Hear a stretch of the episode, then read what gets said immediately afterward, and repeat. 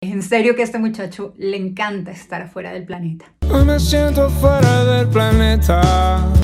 Gonorrea. Y claro, hubo polémica. Gravísimo. Alguien por favor, quítele el celular.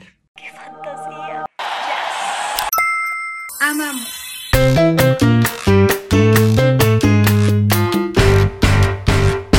Bienvenidos a La Caldera, el noticiero feminista de la revista Volcánica, creado para expresar nuestra indignación y celebrar algunas iniciativas que están tumbando el patriarcado una noticia a la vez. Ahora también en Spotify y contenidos especiales para nuestras amigues en Patreon. Y en la semana en la que cayeron toros sagrados. Y el mundo se obsesionó con los corridos tumbados. Compa, ¿qué le parece esa morra? La que anda bailando sola. Estas fueron las noticias. Latinoamérica feminicida. No pasa una semana sin que tengamos noticias de feminicidios en nuestros países. En México, Beyoncé Maya Cortés, una joven residente de Texas, Estados Unidos, que viajó a China, Nuevo León en Semana Santa, fue asesinada. Su cuerpo fue encontrado el 14 de abril en un predio ubicado en la comunidad del Verde, General Bravo, Nuevo León. Según las autoridades, la causa de muerte fue por contusiones profundas por un accidente vehicular, en el que la joven y un hombre se vieron involucrados. Sin embargo, no se informó el nombre de tal acompañante, solo que supuestamente intentó llevarla a una clínica donde nadie les atendió y después abandonó el cuerpo. La madre de Beyoncé ha recibido amenazas exigiendo que retire la denuncia por feminicidio. Lo que hay que exigir es justicia y verdad. Les queda mucho por aclarar. Tres presuntos implicados por investigar y un presunto responsable por localizar. Justicia para Beyoncé y su madre. El 8 de abril, en Gómez Plata, al norte de Antioquia, en Colombia, Elizabeth Macías, una niña de 13 años, fue asesinada con un disparo en la cabeza dos días después de haber desaparecido, presuntamente a manos de Robinson Estrada, quien habría intimidado con la familia para que no denunciara la cercanía que tenía con la niña. Un día después de que se supo el feminicidio de Elizabeth, las autoridades encontraron el cuerpo del presunto feminicida con un mensaje que decía: Las mujeres se respetan y más a las niñas. Pero esto no es justicia. Se necesita verdad y garantía de no repetición, así como prevención, pedagogía y educación sexual. En la ciudad de Brance, en Argentina, fue asesinada Malvina Araya, de 36 años, por su expareja y padre de sus tres hijos, a quien ya había denunciado por violencia de género y quien tenía una restricción perimetral para acercarse a ella. Tras cometer el crimen, el feminicida se ahorcó. Mientras tanto, también en Argentina, familiares y organizaciones marcharon exigiendo justicia por el feminicidio de María Esperat, asesinada por su expareja el 16 de marzo en la puerta de su casa en Cañuelas. En junio de 2021, Gabriel Núñez ya había intentado asesinarla y María lo había denunciado, pero la causa quedó tipificada como lesiones leves. Núñez fue ingresado en un neuropsiquiátrico y al mes recuperó la libertad. Nada fue suficiente para que las autoridades dimensionaran el riesgo que corría María. ¿Qué hace falta para que el Estado vea y actúe contra la violencia de género? Y finalmente fue capturado en Colombia Sergio Tarachiparra, el feminicida de Catherine Gómez, la joven de 18 años que fue quemada viva en el centro de Lima, Perú. Cuando Catherine quiso poner fin a la relación, él la roció con gasolina y le prendió fuego. El pasado 24 de marzo, tras seis días después de estar en el hospital, Catherine falleció a causa de las quemaduras. Pese a que el ataque fue el 18 de marzo, solo hasta el 23 se emitió orden de captura, lo que facilitó la huida y salida del territorio peruano del feminicida, que finalmente fue capturado en Colombia este 13 de abril. Exigimos justicia para Catherine, María, Malvina, Elizabeth, Beyoncé y todas las víctimas de feminicidio. Colombia.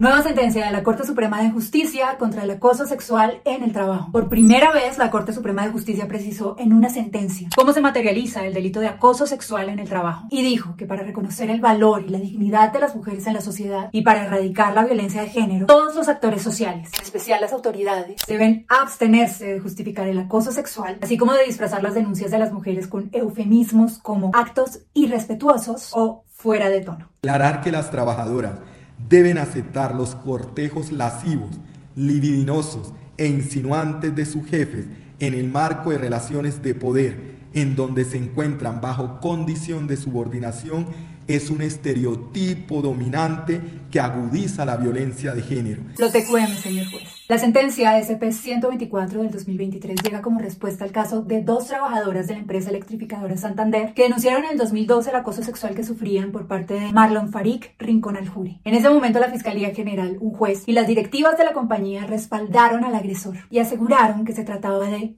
atentas, un simple comportamiento grotesco. Ah, casual. Sin embargo, la Corte Suprema tomó el caso e hizo un llamado de atención al juez que había respaldado al agresor. Con esta sentencia, la Corte fija pautas para identificar el acoso sexual en los espacios de trabajo, no solo para prevenirlos, sino para desnormalizarlos. En caso de que ocurran, lograr su sanción efectiva. Aplaudimos esta decisión. Ahora todo es hacer la tarea e implementar esas pautas. El Salvador. Por falta de garantías para la prensa, el Faro traslada su sede administrativa a Costa Rica. Esto es gravísimo. Después de ser 25 años periodismo basados en El Salvador, el medio El Faro anunció que su estructura administrativa y financiera se va del país y se traslada a Costa Rica. La falta de controles al ejercicio del poder, los ataques a la libertad de prensa y el cierre de los mecanismos de transparencia y rendición de cuentas en El Salvador les obligan a cambiar de locación. Y esto es una amenaza para el derecho a la información. Eso sí, el Faro continuará haciendo cobertura sobre El Salvador y la región. Durante la administración de Bukele, el equipo de El Faro ha sido objeto de campañas de deslegitimación y difamación enfrentando seguimientos físicos y amenazas, espionaje con Pegasus, acoso a anunciantes e incluso acusaciones falsas de lavado de dinero hechas directamente por el gobierno. ¡Qué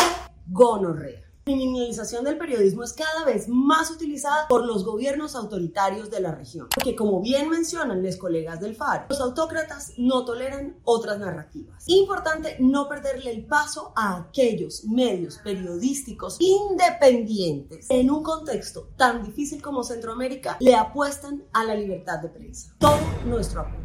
Chile, aprueban reducción de la jornada laboral.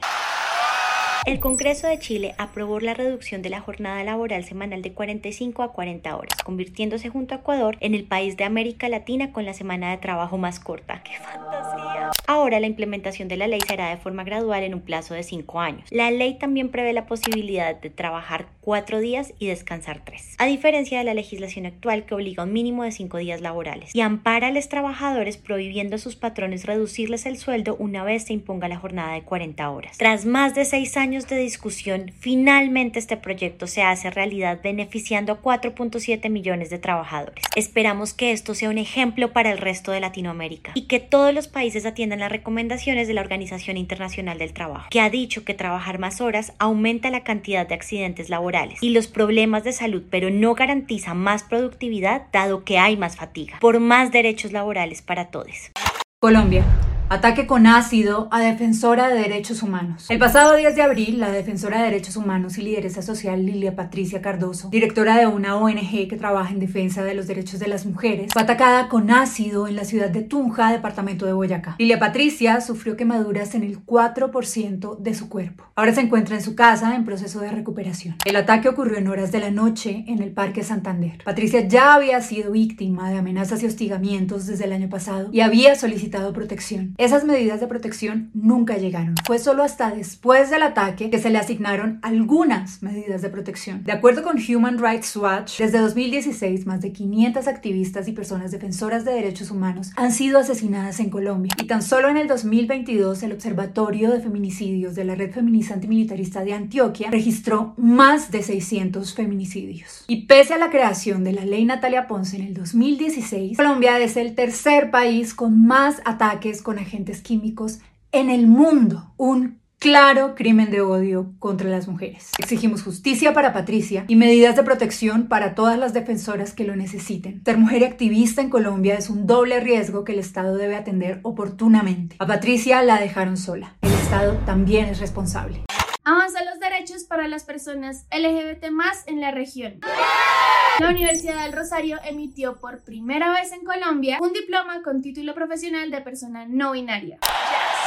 Ocurrió el 13 de abril y quien lo recibió fue Aleli Chaparro, o como le pueden decir ahora, le abogade Aleli Chaparro. Se trata del primer diploma de pregrado de una institución de educación superior en Colombia que reconoce a una persona no binaria. Y esperamos que sea el primero de muchos. Este logro fue posible gracias al Centro Rosarista de Diversidad, Equidad e Inclusión Plurales, colectivas como el Mariposario y por supuesto a Aleli.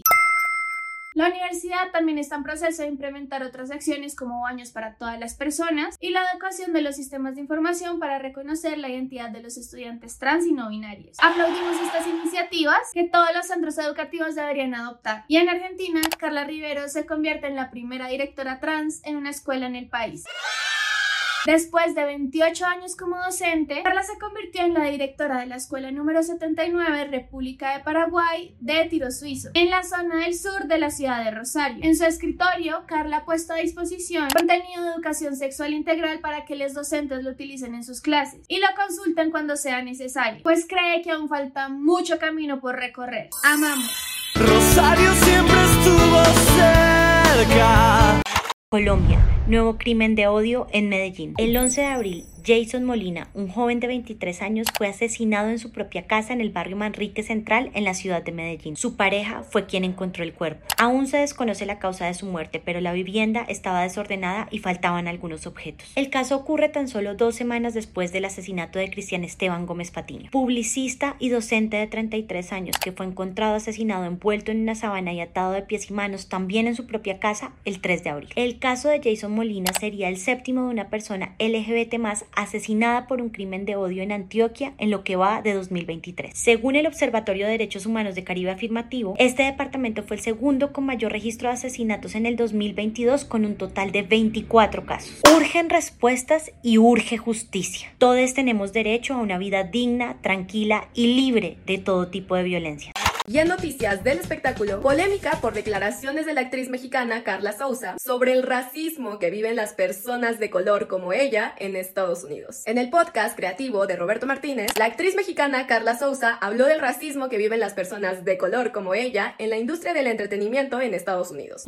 Claro, hubo polémica. Entonces deberían de rectificar a que las mujeres que somos de color en la serie se nos pague igual que a la gente blanca. Y a ver, sí, la discriminación hacia los latines en Estados Unidos existe, pero sería xenofobia, no racismo. Al menos, no en este caso. Pues el racismo se configura, atraviesa y oprime de otras maneras a las personas negras e indígenas. Carla no es una mujer negra ni indígena, es una mujer blanca nacida en México, lo que hace que la discriminación que haya sufrido en Estados Unidos sea xenofobia. Quizás lo que debió decir Carla es discriminación y no racismo, y persona migrante y no persona de color. Como bien explicaron ya las compañeras de Afro Colectiva, no todas las personas latinas experimentan racismo. Las latinas blancas en Estados Unidos, como Carla, pueden gozar de ciertos privilegios por su color de piel, aunque es cierto que por su nacionalidad o procedencia, este privilegio no es pleno como lo es en sus países de origen. Podemos hablar entonces de una reducción de su privilegio blanco, o de xenofobia si es discriminada por su lugar de origen. Si bien la categoría latino está ligada a diferentes tipos de discriminación, hablamos de una identidad geopolítica, no de una construcción racial. Carla puede vivir discriminación o estigma por ser latina, pero esa discriminación está lejos de ser el racismo que viven las personas indígenas o afrolatinas. Puede ser que Carla no la haya tenido igual de fácil que sus compañeras blancas nacidas en Estados Unidos, pero eso nunca se va a comparar con las barreras estructurales, violencias raciales y opresiones históricas que cargan actores y actrices racializadas. Esperamos que Carla pueda entender la incomodidad que generó sus comentarios y revisar sus conceptos, informándose mejor con colectivas afrofeministas.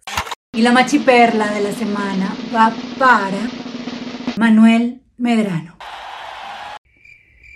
En serio que a este muchacho le encanta estar afuera del planeta. Me siento fuera del planeta. A ver, Manuel, ¿a qué te referías con personas menstruantes? ¿A mujeres, hombres trans y personas no binarias que menstruan? Claramente no fue así. A ver, a ver, no aclares que oscureces. El caso es que este tipo duró cuatro días derrapando en Twitter sobre un tema del que no tiene absolutamente ni la más remota idea. Alguien, por favor, quítele el celular. Si te gustó este noticiero, déjanos tus comentarios y compártelo con tus amigas. Si te gusta nuestro contenido, recuerda que puedes suscribirte a nuestras membresías en Patreon para apoyarnos y recibir contenidos especiales. Gracias a nuestros amics que aparecen en los créditos por apoyarnos. Nos vemos la próxima semana con más noticias.